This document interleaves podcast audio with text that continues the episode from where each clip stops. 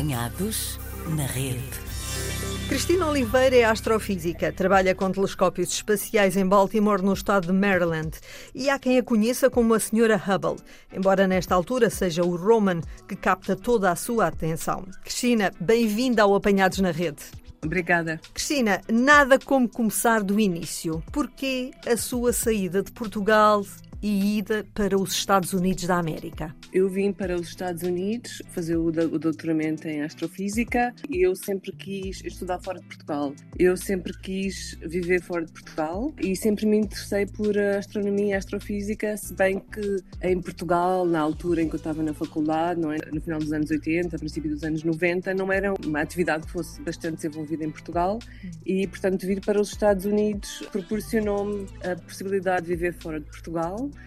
e de estudar astrofísica. E foi direta de Portugal para os Estados Unidos da América ou parou noutras cidades, noutros países? Não, diretamente de Portugal para Baltimore. Tenho vivido em Baltimore, aqui no estado de Maryland, desde que vim para os Estados Unidos em 1995. Não sempre no mesmo sítio, não é? Porque aqui nos Estados Unidos as pessoas mudam-se bastante de casa e de apartamento. Claro, tenho viajado também bastante nos Estados Unidos, mas sempre vivendo aqui nesta cidade. É originária de que cidade em Portugal? Eu, eu sou de, pronto, nasci em Lisboa e uhum. os meus pais e eu, quando estava em Portugal, vivíamos em Queluz, nos subúrbios de Lisboa. Na minha introdução, eu fiz uh, referência ao facto de que é conhecida como a Senhora Hubble, um telescópio espacial que já há mais de 30 anos uh, nos envia fotografias do espaço. Por que este cognome?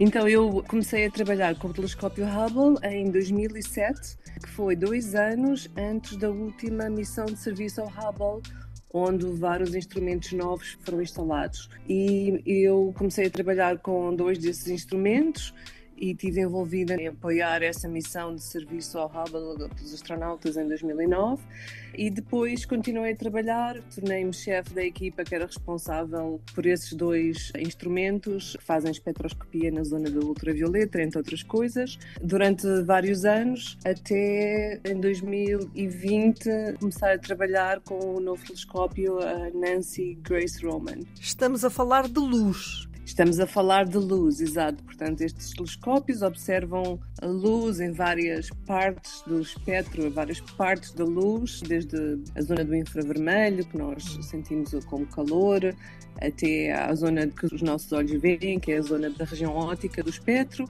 até a ultravioletas que nós conhecemos, não é? Temos que nos proteger no verão e no inverno com Sim. protetor solar para não nos queimarmos. Li também que é especialista em filmes finos. O que é que isto significa? É, sim, então, foi na minha vida passada, digamos, na faculdade, em Engenharia Física. Filmes finos são aqueles filmes metálicos que, por exemplo, são usados como refletores na parte de dentro dos carros onde há as luzes ou são usados em outras aplicações tecnológicas. São filmes que são muito, muito, muito, muito finos, metálicos normalmente. Nesta altura trabalha no Space Telescope Science Institute e é diretora adjunta da missão do telescópio espacial Roman este telescópio ainda não foi lançado. Não, este telescópio será lançado no final de 2026. É uma missão grande da astrofísica da NASA e nós seremos o centro de operações científicas do Roman quando este telescópio lançar no final de 2026. Para nós, três anos é amanhã, basicamente. Qual é a diferença que este telescópio Roman vai ter em relação ao James Webb, que foi lançado em 2021, e ao Hubble? Em em relação ao Hubble, este telescópio realmente é bastante semelhante em algumas coisas, no sentido em que usa um espelho muito parecido, o um espelho refletor que coleciona a luz toda, não é? Porque nós estamos a usar para objetos bastante distantes no universo, a recolher a luz desses objetos, portanto convém ter uma área grande para recolhermos o máximo que se puder de luz. O Roman, a diferença com o Hubble em que tem um campo de visão que é 200 vezes maior do que o campo campo de visão do Hubble na região de luz do infravermelho. Portanto, vai permitir observar objetos em que para o Hubble demora muito tempo, porque tem que estar a observar um bocadinho do objeto cada vez. O Roman vai conseguir observar, imagina uma galáxia bastante grande, de uma vez só.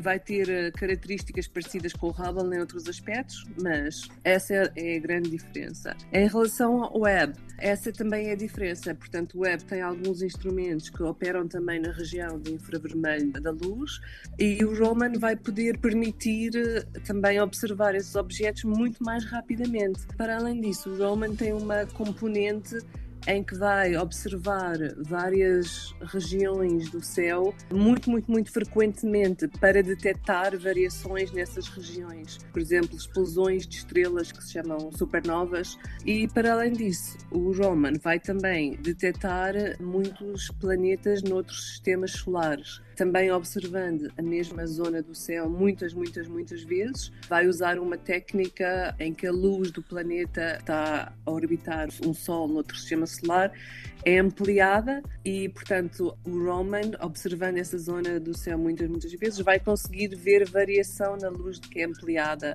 dos planetas e detectar esses planetas noutros sistemas solares. Mas tudo tem custos. Eu presumo que estejamos aqui a falar de verbas astronómicas. Sim, tudo tem custos. Então, Roman, em dólares, o custo é perto de 4 bilhões de dólares, o que eu acho que na Europa quer dizer 4 mil milhões. Uma coisa significante é que o James Webb, o telescópio que foi lançado quase há dois anos, teve muitos atrasos e o, o budget, portanto, teve que ser aumentado muitas, muitas vezes, por quantidades grandes.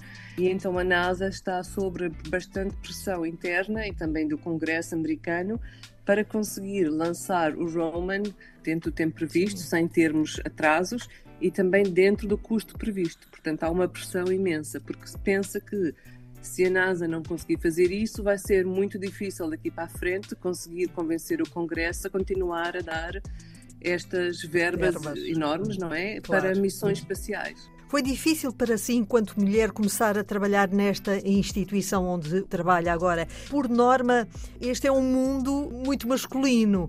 Foi difícil para si? Por acaso, eu, aqui no Instituto as coisas têm sido um pouco diferentes, porque este Instituto tem pessoas a trabalharem de todo o mundo, portanto, há uma grande variedade e diversidade de pessoas e de culturas. Há muitas mulheres, o que é bom, mas não quer dizer que não tenha havido, não, não, não continua a haver, de certa medida, os mesmos problemas que existem. A opinião das mulheres não é tão importante até um homem dizer a mesma coisa, o que já me tem acontecido, ou quando eu era chefe das equipas do Hubble, lembro-me que a pessoa a quem eu reportava, eu reportava o que estava a passar e a pessoa fazia perguntas ao meu assistente, não fazia perguntas a mim.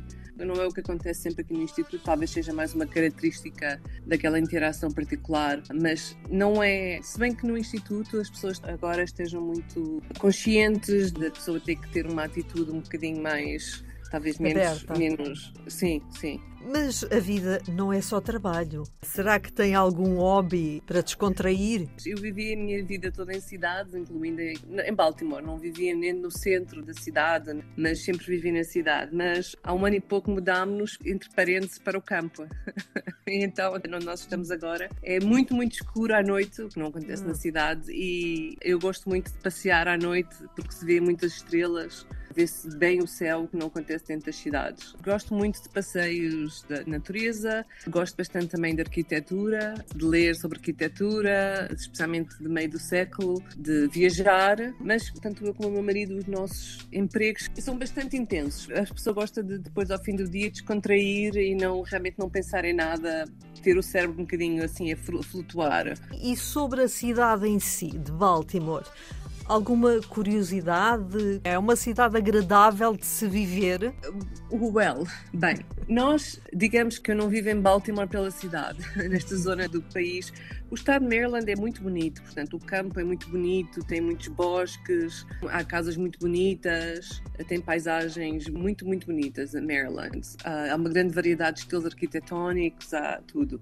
A cidade não é uma cidade que seja, na sua maior parte, muito eh, friendly, no sentido em que a pessoa em, em Lisboa, no Porto, nas cidades, tem passeios, tem lojas na rua, tem cafés. Esta cidade, que talvez siga um pouco o estilo das cidades americanas, não é? As pessoas deslocam-se de carro para todo lado, não há aquele sítio onde a pessoa possa andar a passear, a ver uma loja ou outra, parar para beber um café, sentar-se numa esplanada em, isso em, em, zonas muito limitadas. Por exemplo, há um bloquezinho onde há um mercado, tem umas planadas cá fora, mas são coisas muito limitadas. Tem um porto, a parte do porto é uma parte bastante bonita também, realmente diferente, portanto, tem sítios bastante interessantes para se passear, mas também tem numa escala não muito grande. Não é das melhores cidades para se viver nos Estados Unidos. Cristina Oliveira, pensa um dia regressar a Portugal? Sim, eu, eu não tenho família aqui nos Estados Unidos, não é? Para além do meu marido, que é americano eh, e que também adora Portugal, portanto nós pensamos um dia, quando nos reformarmos, ou não sei, não sei se quando nos vamos reformar, se vai ser daqui a muitos anos ou a menos anos, mas sim, queremos, queremos viver em Portugal, não, não faz sentido vivermos aqui nos Estados Unidos. Olhar para o céu português. Exato, para o céu, para as praias, para a comida, para o vinho. Sim. Cristina Oliveira, obrigada por ter-se deixado apanhar na rede da RDP Internacional. Muito obrigada, Ana. Apanhados na rede.